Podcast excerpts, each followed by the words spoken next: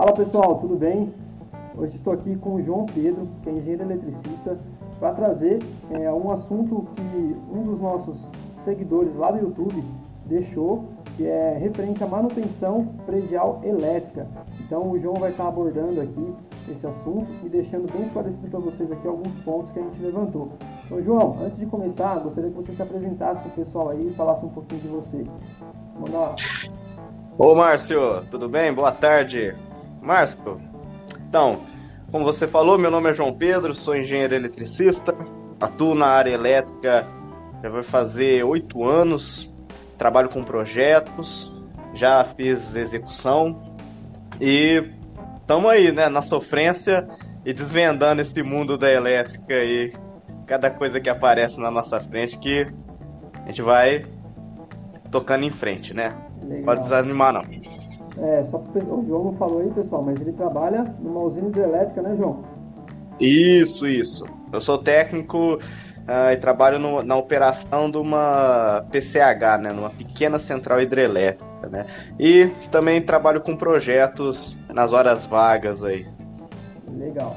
Pessoal, então o assunto vai ser manutenção predial na parte elétrica. Então a gente colocou aqui é, dois temas básicos, que é aterramento e ecopotencialização. Ó, eu vou colar bastante aqui, porque esse assunto de elétrica, quem vai dominar aí vai ser o João. Então, João, eu separei algumas perguntas aqui, eu vou começar aqui pela primeira. Sistema de aterramento, qual a função? Ele tem alguma importância na instalação dele? Não tem? É desnecessário? Faz uma, um resumo pessoal aí do que, qual a importância do sistema de aterramento. Perfeito. Uh, o pessoal, esse daí é um assunto que o pessoal tem muita dúvida, Márcio. Por quê?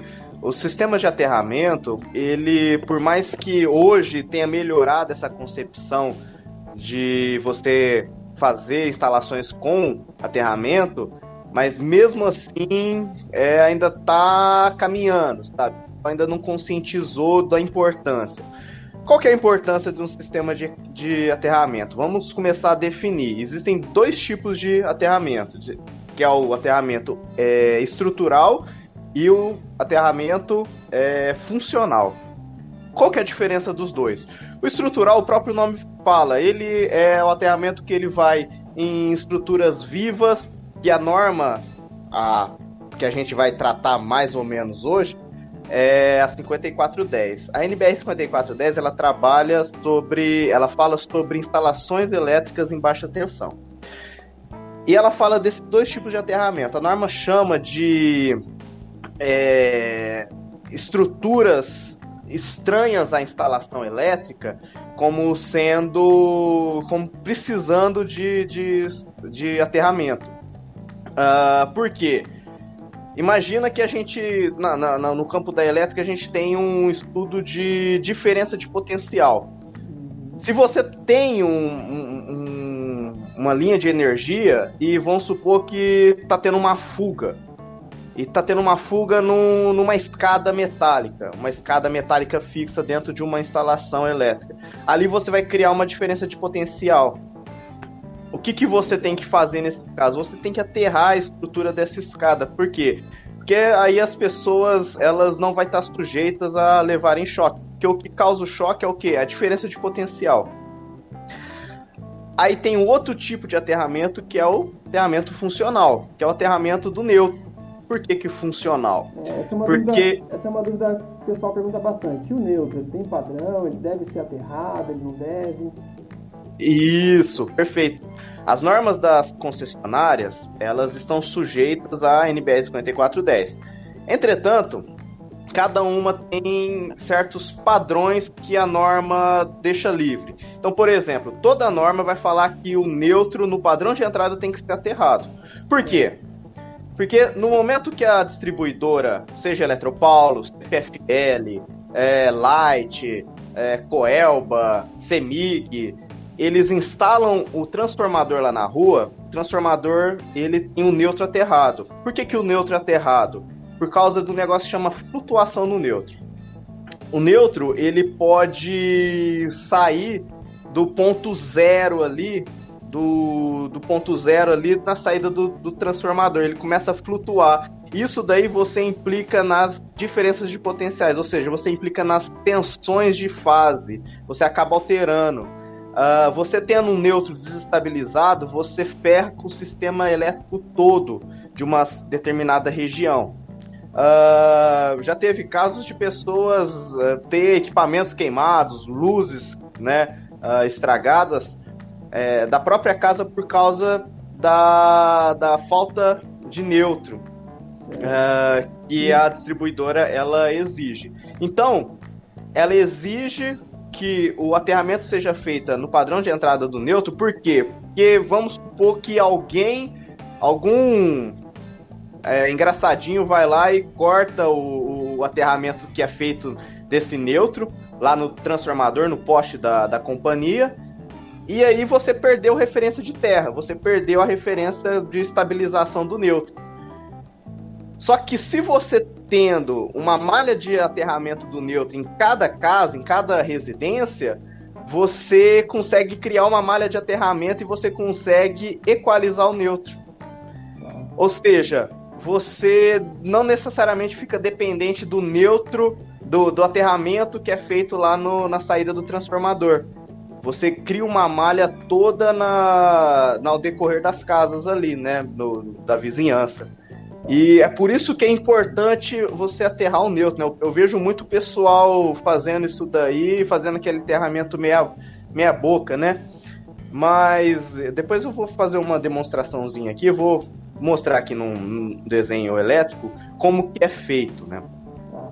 Então, só, só para o pessoal entender, resumindo, então a gente tem uma corrente lá na nossa na rede de distribuição lá da concessionária e quando acontece uma, uma, uma fuga de tensão, uma tensão um pouco a mais ali, essa tensão ela, ela discorre para dentro dos imóveis ali e o terra ele acaba desviando essa tensão é, realmente para a terra, é isso?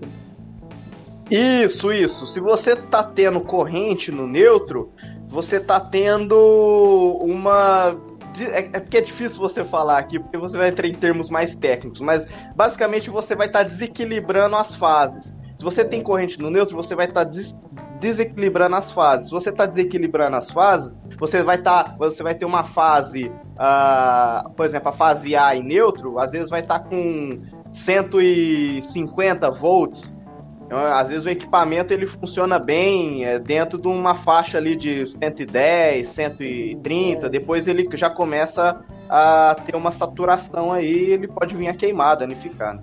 Tá, legal, bacana. Vamos lá.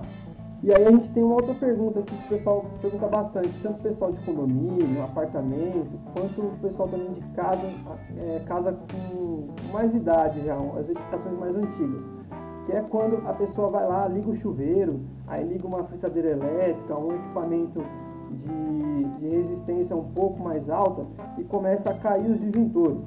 Então a pessoa fala, ah, tá caindo os disjuntores, na verdade está desarmando né, os disjuntores. E por quê? O que, que acontece ali? É, é, culpa do disjuntor? É culpa da fiação? É a Eletropaula que está mandando energia demais para mim? O que está acontecendo nesse caso aí? O disjuntor, ele só tá, nesse caso, ele, ele tá cumprindo o papel dele, que é proteger o que? A instalação. O disjuntor ele serve para. ele atua em duas, em duas é, situações: ou sobrecarga ou curto-circuito. Ele é um dispositivo para atuar nessas duas uh, situações. Quando ele está atuando por sobrecarga, quer dizer que ele está protegendo aquele determinado circuito. O pessoal vai lá e fala: ah, já que está atuando, vamos aumentar o disjuntor. Mas espera lá, o problema não é só alterar o disjuntor, colocar um disjuntor com uma corrente maior. Você tem que também ver a sua instalação elétrica, ver a sua fiação, porque Uh, atuação do disjuntor, ele está protegendo os cabos ali. Então você também tem que identificar se a seção dos cabos, ou a bitola, né, como é usualmente falado aí, ela está de acordo. Por exemplo, acontece muito isso com chuveiro, com micro-ondas. O pessoal, às vezes, numa casa uh, que não tem uma instalação elétrica bem distribuída, né? Que tem aquele famoso disjuntor do padrão, né? O, que, o guerreiro que segura tudo, né? O pessoal não monta quadro. Uh, aí ele começa a atuar, né? Mas por falta de dimensionamento. Quando o pessoal tá lá, ele compra. É, geralmente o que acontece? O pessoal, principalmente quando recebe o apartamento, ele recebe o padrão lá de 32 amperes ali, o, o disjuntor, certo? E aí ele vai lá e, ah, meu chuveiro, eu comprei um chuveiro de 7.200 watts e está caindo meu disjuntor. Vou colocar um disjuntor com uma potência maior. O que, acontece? Se, qual o risco que ele corre trocando esse disjuntor? É, o risco que ele corre é fritar o, a, o, o cabeamento do, da estrutura elétrica da casa, né? Da instalação.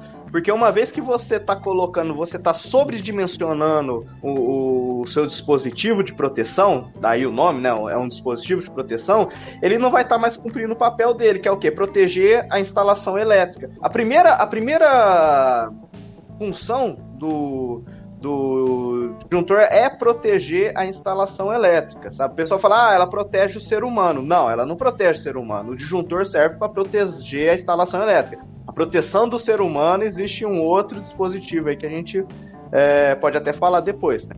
Tá. Mas é, a solução é você revisar a, a, sua instalação elétrica, porque ela não está em conformidade. Certo, é, só para o pessoal entender, o João aí é, pode explicar até melhor, dentro do. Lá está o nosso, cabeamento, é onde está correndo a nossa energia de um ponto para o outro ali. E nessa transmissão de energia é onde ocorre a troca de calor, né, João? A energia que passa ali dentro, ela dispersa calor. Então, se você aumenta a potência do disjuntor e manda essa energia lá para o seu chuveiro, que está demandando o seu chuveiro, sobreaquece esses cabos, ele pode vir derreter a proteção do cabo, aquele plástico dele, e entrar tudo ali em curto-circuito, seu prejuízo pode ser muito maior. Você pode causar até um incêndio é, na sua edificação aí. Correto, João? Corretíssimo. Uh, vou, como se diz, você vai estar com o seu chuveiro ligado, funcionando, o disjuntor não vai ter atuado e o cabo vai estar tá derretendo lá e você não vai estar tá nem com ciência desse problema aí, né? Então fica a dica aí, né? Tá. Um outro caso aqui que o pessoal comentou com a gente é que eu tô comprando uma casa agora, um apartamento, e, e eu não sei como é que tá a situação da, da rede elétrica desse apartamento. Eu tenho que revisar as instalações? É possível fazer isso? Sim, sim, sim, é possível. Geralmente, para apartamento, uh, dependendo do tamanho dele, é, são quatro disjuntores ali. É, é, um geral e quatro de distribuição. Então vai ser um para iluminação, um disjuntor para tomada, um disjuntor para chuveiro e um disjuntor para cargas especiais, por exemplo, cargas de cozinha, a, a tomada de chuveiro, a tomada de, de banheiro que vai chapinha, né? O pessoal, as meninas gostam muito de usar chapinha. Então, uh, é basicamente isso daí. 10 para 20 amperes para alterar, né? Oi? O pessoal compra aquele conectorzinho de 10 para 20 amperes ali para fazer é. a adaptação. Então, Márcio, aquele conector lá, ele, ele a curto prazo é ótimo, né? Mas ele pode ser um vilão. Por quê? Porque na verdade você está fazendo uma gambiarra, né? Uh, você tem dois tipos de, de padrão de tomadas uh, aqui no Brasil, que é o padrão de 20 ampere e o padrão de 10 amperes, que é o mais usual da gente aí. 20 amperes é para cargas, como a gente já citou, microondas, é, uma fritadeira elétrica, uh, um forno elétrico, né? Uh, chuveiro, não, porque chuveiro, a, a, corrente do chuveiro é muito superior a 20 amperes, tá? Um chuveiro aí de básico de 5.500 watts, ele já tem uma corrente aí de 220 aí ligado em tensão 220 e 25 amperes, né? Então, uh, já não tem um padrão para esse tipo de tomada de chuveiro, né? Mas as outras tomadas geralmente não, não passam disso, né? Os equipamentos. Tá, e outra coisa, quando a gente abre o quadro a gente vê uma diferenciação de cores no, nos cabeamentos, né? Então a gente vê o cabo vermelho, preto, branco, verde. Tem alguma padronização disso ou não? Posso comprar qualquer fio e colocar lá na minha casa e acabou? Não, não, não, não há uma padronização. A NBR 5410, que é a norma de instalações elétricas em baixa tensão, só para deixar claro aqui, o que, que é baixa tensão, né? O pessoal, calma, esse cara tá falando baixa tensão, baixa tensão, o que, que é baixa tensão? É, baixa tensão, a norma, ela determina que toda instalação que é nomeada de baixa tensão é uma instalação que uh, é até 1 kV, ou seja, até 1000 volts né? Então, por exemplo, se você tem, quer seja na residência, na, na, no comércio, num prédio, ou até na indústria, né? O pessoal fala, ah, instalação uh, industrial é alta tensão. Não só alta tensão, existe também a parte de baixa tensão. Então, tudo que for instalação em baixa tensão, mesmo se essa instalação está dentro de uma área industrial, a NBR 5410 se aplica ali. Né? Então, o que, que ela vai falar sobre padronização de cores? Ela vai definir que o neutro, a cor atendida, deverá ser azul claro, o neutro, padrão do neutro. O terra tem que ser verde ou o verde amarelo, né, que é o brasileirinho que o pessoal costuma chamar aí na praça, né? E a, os condutores de fase, eles podem ser qualquer outras cores que não seja essas outras duas que eu já citei. Porque o azul claro e o verde, ou o verde amarelo, já são exclusivas de neutro e terra, respectivamente. Né? Aí a fase você pode usar outras cores, né? Que você necessitar. Geralmente o pessoal usa para fase preto, branco e vermelho, né? Mas eu já vi também marrom, né? já vi é, o pessoal usando lilás. É, isso daí vai depender de, de quem vai estar tá fazendo a instalação elétrica. Mas aí, para as fases, a norma deixa é, a critério da pessoa escolher a cor. Legal, muito bom. E quadros de distribuição. É, a gente sabe aí que casas mais antigas geralmente não tem quadros de distribuição. É, hoje em dia, as casas que a gente pega, os apartamentos, já é mais organizada essa parte. Mas como é que funciona? Todo imóvel tem que ter um quadro de distribuição? É necessário? Tem importância realmente um quadro de distribuição ou não? Sim, sim, sim. É, todo imóvel deveria ter um quadro de distribuição. Por quê? O quadro de distribuição ele tem um papel assim fundamental na reunião dos dispositivos de segurança. Além dele ser um meio da qual ele ele interliga o padrão de entrada à casa, ele também cumpre o papel de abrigar dispositivos de proteção. Né? Então, é dali né? que parte toda a, a, instalação. Que seriam Perdão? os disjuntores, o, os dispositivos de segurança. Disjuntores, é, DRs, né? Uh, barramentos de neutro, barramento de, de terra, né? Então, tem tem todos esses equipamentos lá, esses, esses acessórios lá dentro. E outra, uh, o quadro de distribuição ele também tem uma outra finalidade que não é só essa, é, é você fazer a centralização das cargas. A norma fala assim que você precisa colocar o quadro de distribuição no centro de cargas de, o, de uma determinada instalação é, ela recomenda, ela faz essa recomendação. O que, que significa isso? Uh, você colocar no centro de cargas, porque é, você localizando ali, co colocando ele nesse centro de cargas, é, e não necessariamente precisa ser um, o centro geométrico do, do, do ambiente, pode ser o, é o centro de cargas mesmo, né? Uh, você ajuda a equilibrar possíveis quedas de tensão que você possa ter ao decorrer da, da, da, instalação. Então, por exemplo, imagina se você colocar um quadro lá no começo da casa e você tem um motor de, de piscina lá no final. Então, do quadro de distribuição lá na frente até o motor da piscina lá no fundo, você vai ter um, um lance de cabo maior. Consequentemente, você vai ter perdas elétricas, né, que a gente chama de queda de tensão. Isso daí também prejudica pra caramba o funcionamento do, desses equipamentos. Inclusive, a norma fala de porcentagens de, de, de queda de tensão limites tá. para você ter uma instalação legal. E mais uma pergunta referente a isso. É, essas quedas de tensão, ela pode afetar alguma coisa na minha conta de energia elétrica?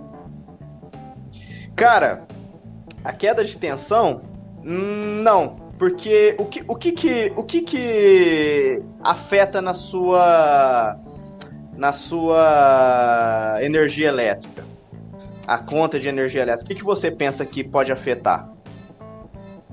Quantidade de lâmpadas, é, os tipos de equipamentos que eu uso, a, a quantidade Perfeito. de tempo. Carga é, em utilização. O pessoal acha que você colocando, por exemplo, um chuveiro 220 é, ao invés de um chuveiro 127 e o, ambos têm lá, sei lá, 5.500 watts, ah, aquele lá vai consumir menos, o 220, né? Porque o cabo é menor, é, você tem, tá trabalhando com uma tensão maior, então você abaixa a corrente. Mas na verdade não. Negativo. Uh, a potência dos dois é a mesma, é 5.500. Eles só estão sendo atendidos com tensões diferentes. A única coisa que você vai economizar aí é no cabeamento, que aí você vai usar um cabo menor para atender o chuveiro, né? Mas de parte de energia, de consumo, não tem nada a ver. Isso daí o pessoal.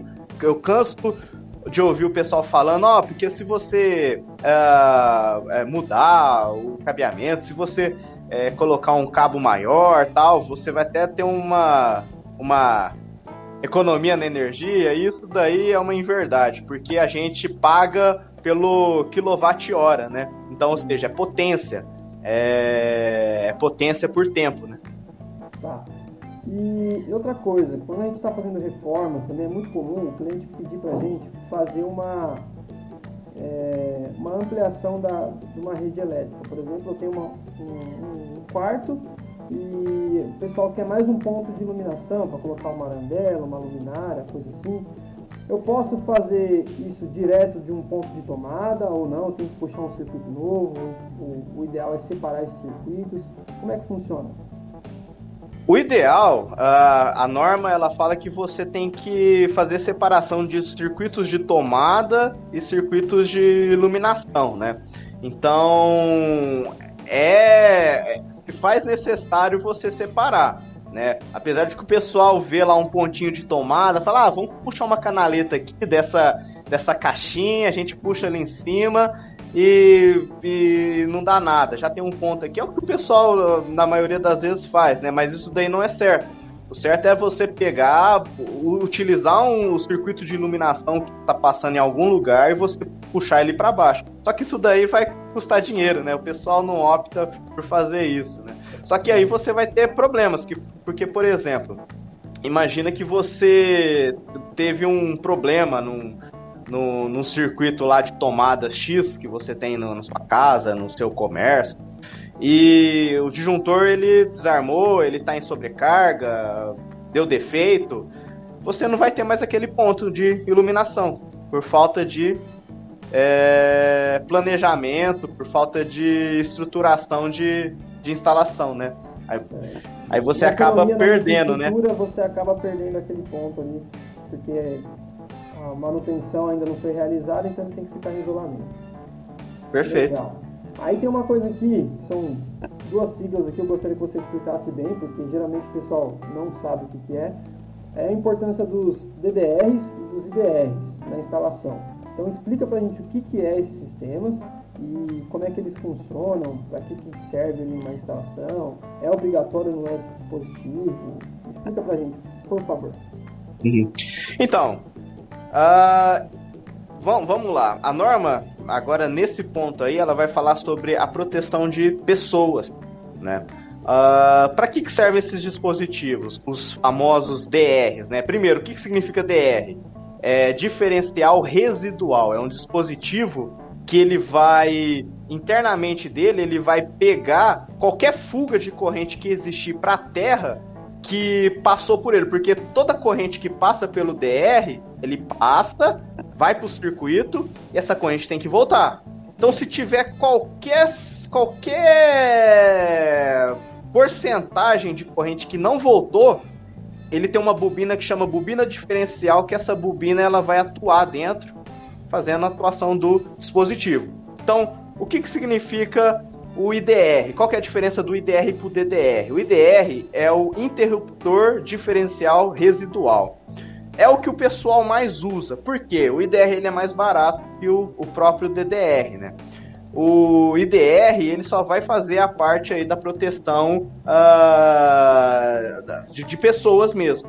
Ele não, ele não é um dispositivo para proteger circuito. Ele não vai atuar em, caso de, de, de, proteção de circuito. Apesar dele ter uma corrente uh, nominal de trabalho, mas essa corrente aí é para proteção do próprio dispositivo né? Então você pode queimar o dispositivo, mas ele não vai atuar em caso de, de sobrecarga, ele não foi fabricado para isso. Ele não foi fabricado para isso. Ele protege pessoas, ou seja, ele protege é, as pessoas em possíveis é, acidentes envolvendo contato direto, né? Uh, então, o que acontece? E aí, só, aí, só uma ah, pergunta rapidinho. Então, se a pessoa, por exemplo, vai ter um contato ali com um quadro de energia, aquele dispositivo está ali para segurança dela. E no caso de, de, fuga dessa energia, ele vai atuar, vai acabar danificando ele, certo? E aí a pessoa tem não, que é, ele não vai, ele não vai danificar, ele vai na verdade só atuar. Ele não vai é. danificar, ele vai proteger a pessoa. Legal, bacana. Aí você tem o outro que é o DDR, né? Qual que é a diferença, né, do, dos dois? O DDR, ele é na verdade o disjuntor diferencial residual. Eles são dois equipamentos em um só. Ele é o disjuntor e o IDR, então ele faz a função de proteger tanto equipamentos quanto pessoas. Só que o custo do DDR é muito maior e ainda o pessoal hoje é, tem uma resistência por utilizar ele por causa do custo, né? É, tem alguma é, obrigatoriedade? É, é bem caro. E tem alguma obrigatoriedade da norma dele ser usado em algum tipo de dispositivo ou não? Não, não. Na verdade, na verdade, não especificamente, né? A, a, norma ela vai falar sobre esses equipamentos de uma forma geral. Aí você a aplicabilidade você vai definir na hora de você fazer o projeto, a execução. Mas a única coisa que a norma exige é que você tenha uh, algum desses dispositivos, geralmente em áreas molhadas, em áreas de habitação e molhadas. Tanto circuitos de tomada quanto para circuitos de iluminação. Então, por exemplo, se você está numa cozinha, é necessário que tenha o, o, o DR para o circuito ali da cozinha, das tomadas tal. Se você está no banheiro, é necessário que você tenha o, o circuito, um DR para aquele ambiente, né? Só que se você ficar colocando um DR por circuito, vai encarecer demais também. Então a norma ela traz uma condição que você pode colocar um dispositivo geral, né? Então você pode colocar depois do disjuntor ali do quadro, Logo em seguida você já pode colocar o, um DR uh, ah, e ele faz a proteção de toda a instalação. Mas repito, uh, para instalações mais simples. Se você tem uma instalação, por exemplo, um supermercado, uh, um comércio, um lugar maior, um galpão, se qualquer fuga que tiver Uh, lá fora de, um, de, alguém que relou em alguma parte, uh, algum contato direto, ele vai derrubar a instalação inteira. Então, nesse caso, se faz necessário você colocar, você seccionar os DRs por grupos de circuito ou até por circuitos, né? Mas isso daí vai de acordo com o arranjo. A norma permite, certo? Depois eu vou mostrar para vocês aqui uh, um possível arranjo aqui de DR e aí a gente vai ver isso daí mais na prática, né? Ou se você quiser ver agora, Marcinho, o que, que você acha? aproveitar esse assunto. Não, faz o seguinte, João.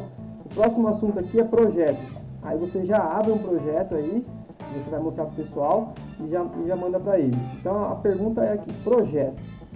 Eu fazer um projeto de instalações elétricas para minha residência que eu estou construindo, me agrega algum valor? É, é interessante eu fazer? Ou vai ser somente um custo a mais? Como é que eu devo é, explicar para o meu cliente a importância dele, na hora de eu executar a obra dele, de ter um projeto de elétrica? Primeiro, a Coisa mais importante para mim, dimensionamento. Eu acho que isso daí é o primeiro tópico. Você vai ter uma instalação elétrica segura, padronizado dentro da norma. É a primeira coisa que a gente tem que listar aí. Segundo, custo. Você, quando faz um projeto, você tem uh, uma, um, uma lista de quantitativo de materiais aproximada. Então, isso daí você vai evitar o quê? É, gastos mal planejados, né? Às vezes o eletricista ele chega lá, o eletricista às vezes não tem nem técnico, o cara que aprendeu a trabalhar com isso, ele olha assim, ah, aqui vai, ele dá uma olhada assim na residência, ah, aqui vai, sei lá, 100 metros de, de, de, de cabo, pum. Aí sobra 50, cara. Então, tipo, ó o desperdício, né? Você poderia ter evitado, né? O cara uh, às vezes compra tomada a mais, módulo de, de interruptor a mais, tal, pra, vamos falar assim, é, é melhor sobrar do que faltar, nem sempre. O cliente também, ele quer saber disso daqui. Né? Eu sou cliente, você é cliente, todo mundo aqui é cliente e sabe quando as coisas apertam no bolso. Então a segunda coisa é custo, né? Segunda coisa. Agora a terceira, velho, eu acho que é a conformidade. É o projeto, então, dimensionamento, custo e a conformidade com as normas vigentes, né? Uh, você evitar aí uh, um problema de incêndio que tem, tem acontece muito uh, instalações pegarem fogo, né, por mau dimensionamento, né, aquilo que a gente já conversou antes, né, o cara vai lá, aumenta o disjuntor, mas não redimensiona o, o cabeamento, né, os cabos, os condutores ali daquele circuito. Aí você está sujeito a qualquer adversidade, né? E coloca em risco a segurança da instalação e das pessoas é, prioritariamente. Tá. Eu, como da parte civil, posso falar, é, o projeto elétrico ele vai adiantar muito é, na produção do serviço da parte civil. Tá? Além do planejamento, você vai planejar certinho, vai padronizar aonde vão ficar as tomadas, é, um projeto elétrico na sua mão, você pode verificar as interferências que esse projeto vai ter. Ah, eu vou fazer elétrica depois, vou fazer junto. Vai ter forro essa casa, não vai? Então eu vou deixar essa elétrica exposta, exposta ou não vou. Então, assim, o projeto elétrico para a gente da parte civil, ele é imprescindível. Então, e o custo em relação do, do projeto arquitetônico, a gente pode falar que é quase de 30% aí do projeto é, elétrico. Então, eu, eu creio que vale o investimento, não é um custo, é um investimento. Além de, eu acredito também que quando você vai vender o seu imóvel, se um dia você for vender, você ter aquele projeto vai agregar um valor na venda, na, na soma da documentação ali do, do seu imóvel. Certo, João? É, e, e, e, também você vai ter o, o mapa da instalação, né? Do, do da, da, sua, da sua residência aí, do, do seu comércio, não sei você vai saber onde que cada, cada cabo está passando. Então, se você tiver que fazer alguma alteração ou uma expansão, né, você já tem pelo menos um, um norte ali que, ó, aqui está passando um condutor, aqui está passando um eletroduto, tal. Então, é, você já sabe o mapa ali do, da instalação. Show de bola. Então, João, fica à vontade aí, mostra pra gente o que, que é um projeto de elétrica, o que, que é aquele monte de sinal que a gente vê. Mostra pra gente aí. Vamos lá, vamos lá, Márcio. Consegue compartilhar por aí? Tá vendo aí? Perfeito. Beleza? Ó, então aqui nós temos um projeto elétrico, que foi um projeto modelo que eu criei, de, um, de uma residência que uh, foi, foi feito ano retrasado, né? Aí eu tava esses dias dando uma olhada aqui. Vou pegar ele de modelo aqui, só pra gente fazer o. Uh, ter a ideia aqui da instalação. Então aqui, ó, nós temos um medidor. Temos aqui a, o padrão de entrada. Tá vendo aqui, ó, ó o neutro sendo aterrado. A maioria dos, do, das concessionárias pede que seja aterrada com uma haste de aterramento, né? Então você tem esse aterramento aqui feito através de uma haste aqui né? Mas isso daí vai variar de concessionária para concessionária. Tem concessionária que pede três hastes, três hastes em triângulo, né? Aí vai depender, tem que olhar o, o padrão da concessionária em questão. Aí você vai ter aqui ó, o eletroduto, né, vindo pelo piso, chegando até no quadro de distribuição. E aqui do quadro você tem a distribuição das cargas, ó. Lembrando que essas linhas aqui, elas são é, os eletrodutos na laje, né? São eletrodutos embutidos na laje mesmo. Na hora que você está fazendo a, a laje da sua casa, você já passa, já pula toda ela para você não ter problema depois de ficar subindo em forro para fazer alteração. Então você já faz tudo ali, coloca as caixinhas na, na laje e boa, né? Ô, João, Por isso que é a importância nesse, nesse layout, Pode falar. Nesse layout é até interessante você mostrar aquilo que você falou da posição do quadro na casa. Porque o mais simples seria você colocar ele próximo aqui desse dormitório. Mas você decidiu colocar ele aqui no meio. Então, isso é devido ao posicionamento do quadro que você falou aquela hora, a posição das cargas, né? Aham. Isso daqui é também, também é, é, na verdade, a posição ideal seria mais ou menos nesse centro aqui. Eu desloquei ele um pouquinho aqui, porque a norma também permite, tá? Isso daí já vou adiantar para você. Eu coloquei ele aqui porque é um lugar que é, não está muito exposto, mas também tem uma visibilidade de fácil acesso, né? Uh, se colocasse aqui na cozinha, talvez estragaria Uh, às vezes a pessoa quer colocar algum armário aqui, alguma coisa, quer colocar um criado aqui, o quadro poderia atrapalhar. O quadro aqui, ele está no ambiente morto. Então, é, é, é, você tem que, na verdade, fazer um casamento de, de informações, né? Tem que ver o centro das cargas, é, não pode ser num ambiente molhado, né? Putz, eu já vi os caras fazendo, colocando quadro em banheiro. Já viu isso? É, a gente já escutou algumas histórias já. Não, não existe isso, cara. O quadro ele tem que ficar num ambiente seco, não pode ser é, em, em, ambiente molhado, né? Então, ele tá aqui, né? Aqui em volta você tem uma malha de aterramento. O ideal, né?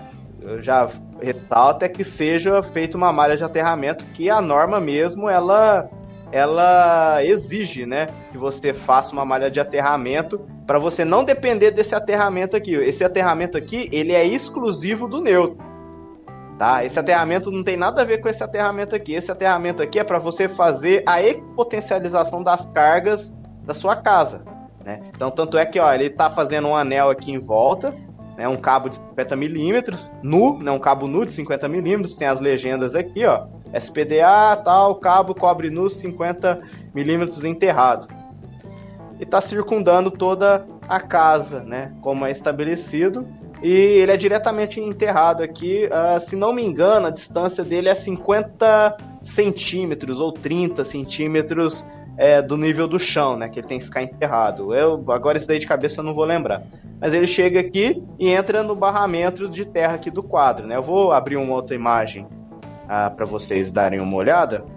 Uh, aqui tem alguns detalhes do projeto, tal, as legendas da fiação. Uh, Aqui tem uma visualização 3D. Uh, ah, hoje, com a alta dos, da plataforma BIM, né, dos softwares, uh, cada vez mais você tem que aperfeiçoar e fazer os, o, as instalações 3D, porque você faz o, o, casamento das informações. Então você pode ver se está conflitando com alguma estrutura hidráulica. Fazer a compatibilização dos projetos. Isso, exatamente, exatamente. Isso daí é importante pra caramba. E aqui a gente tem o diagrama multifilar do quadro, né? Então você tá chegando aqui, ó. Um, você tá chegando eletroduto, né? Uh, aqui no a, lá do padrão, vem lá do padrão, ó, do, do, é, duas fases 16 milímetros, um neutro de 16 e aqui tá o Terra de 16 milímetros, mas daqui não, vocês ignoram, não, não tem nada a ver não. Isso daqui é. Yes, é não, esse Terra não existe aqui não. Mas é a fase, as duas fases e o neutro que tá vindo nesse. Nesse no, entrando no quadro, né? Alimentando o quadro. Aí chega daquela malha de aterramento que a gente falou, em volta da, da casa, ele vai entrar, esse cabo vai entrar aqui vai vir nesse barramento aqui de terra. Uh, e você vai ter o condutor neutro também entrando aqui e sendo aterrado aqui também, porque a norma fala que o, o depois do padrão de entrada, a, o neutro ele tem que ser novamente aterrado no, no, no, quadro de distribuição. Isso daí é normativo. Tá, tá na norma isso daí. Aí ele vem, ó, as fases vêm, vão passar aqui pelo disjuntor, disjuntor de 63 amperes, e o neutro vai vir aqui no DR, direto no DR, ó. Aí as fases vão passar no DR. Esse de 63 amperes é o que o pessoal chama de geral. Isso, isso daqui é o disjuntor geral da instalação.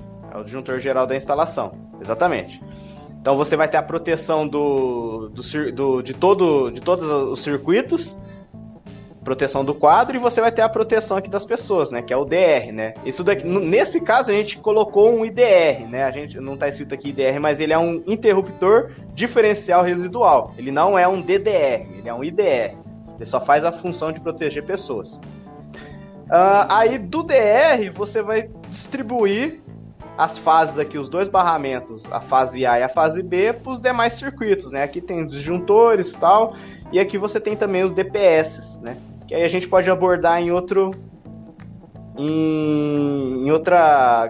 Em outra live aí que a gente for fazer, a gente pode abordar esse assunto aí dos DPS, que são dispositivos de proteção contra surtos. Eles são os famosos para-raios né, da instalação, né? Eles que vão proteger os, os seus a sua, a sua instalação em casos aí de sobretensões provenientes de descargas atmosféricas, né? Muito legal.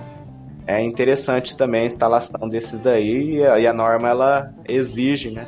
E mostra o quadro instalação... resumo pro pessoal ali, João, do, do, do, cabeamento que você faz, que você manda nesse projeto, para o pessoal ter noção de, do que eles vão comprar, de como fica mais fácil quando você tem um projeto em mãos.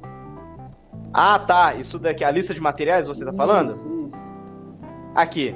Bom, uh, essa lista de materiais aqui é uma lista é, é, gerada automaticamente de um programa que eu tenho, né? Esse programa que eu utilizo aqui que roda dentro do AutoCAD, né? Quem quiser saber aí, o nome do software é Proelétrica, né?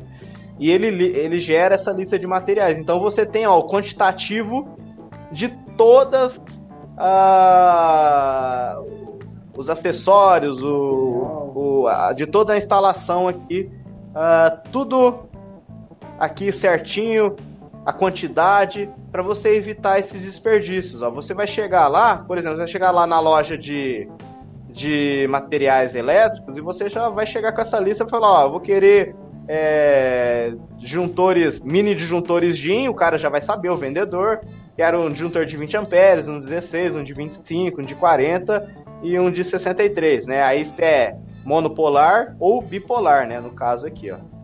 Bipolar, monopolar, né? Uh, isso daí é importante para aquilo que a gente falou, né? Você evita gastos desnecessários, ó. Isso daqui, ó, essa parte aqui é o que tem mais gasto, porque o cobre tá caro pra caramba, né? Olha só, tudo aqui especificado para você. Não precisa ficar quebrando a cabeça, é, imaginando quantos metros que eu vou gastar. E aqui você tem uma, um quadro de cargas da, da, da instalação geral mesmo. Né? Isso aí. Certo? É, esse é um, um quadro padrão para quem está comprando apartamento. E se você abrir o seu quadro de, de energia, você vai encontrar uma tabelinha dessa daí. Exatamente. É, é um circuito para iluminação, um para tomadas um para as tomadas da cozinha e da lavanderia e um para o chuveiro aqui, né? No nosso caso. Então são quatro circuitos aí, é um quadro padrão, realmente. Legal, muito bom, João. Certinho? Uh, deixa eu ver aqui. Eu acho que eu não tenho mais nada para falar. Ah, bom, isso daqui é interessante, né? Uh, daqui é, é a imagem frontal do quadro, né? Então, está, está saindo três eletrodutos para os circuitos e do padrão de entrada você está chegando dois eletrodutos aqui. Por que, que eu dividi em dois eletrodutos? Para você, dois eletrodutos de, uma polegada. Para quê? Para ter mais espaço, para você trabalhar com mais folga e porque assim, o, o, os tijolos das casas em geral é, eles estão. o pessoal coloca tijolo é, em pé, né? Vai fazer com, com tijolo em pé. Pelo menos aqui no interior é muito comum o pessoal fazer com isso daí, né? E você passar um eletroduto de uma polegada e meia, uma polegada em um quarto, é inviável. Você vai ter que quebrar sua parede inteira, basicamente, né? Aqui o pessoal usa muito aquele tijolo de é, oito furos, né? Ele é mais, ele é mais é, fino, né? Então acaba que prejudicando. Então é mais fácil você passar dois, dois, é, dois eletrodutos de, de uma polegada e, e você distribuir as reações ali para não saturar. Porque também na norma tem uma, uma, um item lá que fala sobre a capacidade de cabos dentro de um eletroduto para você ter uma ventilação, para você ter uma dissipação térmica adequada. Então você tem que usar lá um, uma porcentagem máxima é, daquele eletroduto, né? Do, do diâmetro daquele eletroduto lá. Mas daí é um assunto para uma outra live aí. É legal, a gente pode fazer uma, um vídeo aí falando somente sobre dispositivos de, da parte elétrica aí, que eu acho que tem muita informação só nesse tópico também. Sim, sim, é demais aqui. Eu vou parar de compartilhar aqui. Opa. Bom, João, você tem as considerações finais aí para fazer? Uma dica pro pessoal, sugestão, um alerta? Olha, a, a dica que eu tenho assim é para os profissionais da área de eletricidade é que vocês estudem. Porque é importante. A, a diferen, o diferencial de vocês vai estar vai tá na qualificação técnica. Então, uh, às vezes você chega numa obra e você se depara com um determinado profissional que o cara aprendeu a fazer daquele jeito. Só que fazer daquele jeito não é o certo. Né? Ele aprendeu, todo, quase todo mundo faz, só que não é o certo. E a norma fala o contrário. Então, para esses, esses tipos de pessoas, eu, pe eu, sim, eu peço sim que essas pessoas se habilitem, se qualifiquem, né? vão estudar, façam um curso técnico, estudem a norma, para não ficar, é, vamos dizer assim, ficar catando cavaco na hora de uma situação. Invistam em conhecimento, né? Eu acho que isso é importante. Agora, para o cliente, eu sugiro que vocês procurem profissionais qualificados, né? Uh, às vezes o cara que é mais barato, ele vai fazer o serviço mais em conta, né? Mas ele vai estar tá botando em risco a sua instalação, que você vai morar, né? E não é ele que vai morar, porque ele vai fazer a sua instalação e ele vai ter mais 10 instalações para fazer ao longo, da, ao longo da semana ou do mês, não sei. Mas quem que vai morar na casa? É você. Então, por favor, é, dê crédito para os profissionais habilitados e qualificados. Legal. João, e para quem quiser te achar aí nas redes sociais, na internet, gostaria que depois você deixasse comigo seus contatos, mas fala nas redes sociais que você se encontra aí hoje, para o pessoal te encontrar também. Uh, eu estou no LinkedIn. Uh, quem quiser digitar é linkedin.com é, barra é, tá J-A-O, João Ped. É uma abreviação do meu nome aí, né? João Pedro, né? E tem o Facebook também, que é eu, se não me engano, é, é a mesma coisa, o, o, meu link, mas eu vou deixar com você aí, João Pedro Rocha, no Facebook. Você também me acha. Não tenho Instagram, é, TikTok também não uso. É basicamente essas duas redes sociais aí, né? Que eu tô disponível, LinkedIn e Facebook. Legal. Pessoal, pessoal que já me segue aqui, é, minhas redes sociais, Engenheiro Márcio Santos, tanto no Facebook quanto no Instagram, no LinkedIn também, Márcio Santos, você vai me encontrar lá, vou deixar na descrição também. Se vocês gostaram, deixa o like de vocês aqui, o gostei, deixa um comentário se ficou alguma dúvida, eu vou estar sempre em contato com o João aqui para tirar essas dúvidas na parte elétrica com vocês.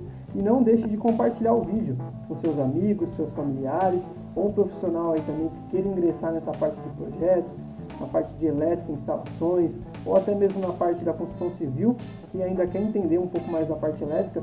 Então, compartilha com essas pessoas para que a gente possa também trazer mais conteúdo de qualidade para vocês aqui, tá bom? João, muito obrigado pela sua participação. O pessoal gostou muito, tenho certeza que o pessoal vai gostar muito do conteúdo. E deixa um abração para você aí e até o próximo vídeo. Falou, Márcio. Até mais, viu? Um abraço aí para todos aí. Valeu.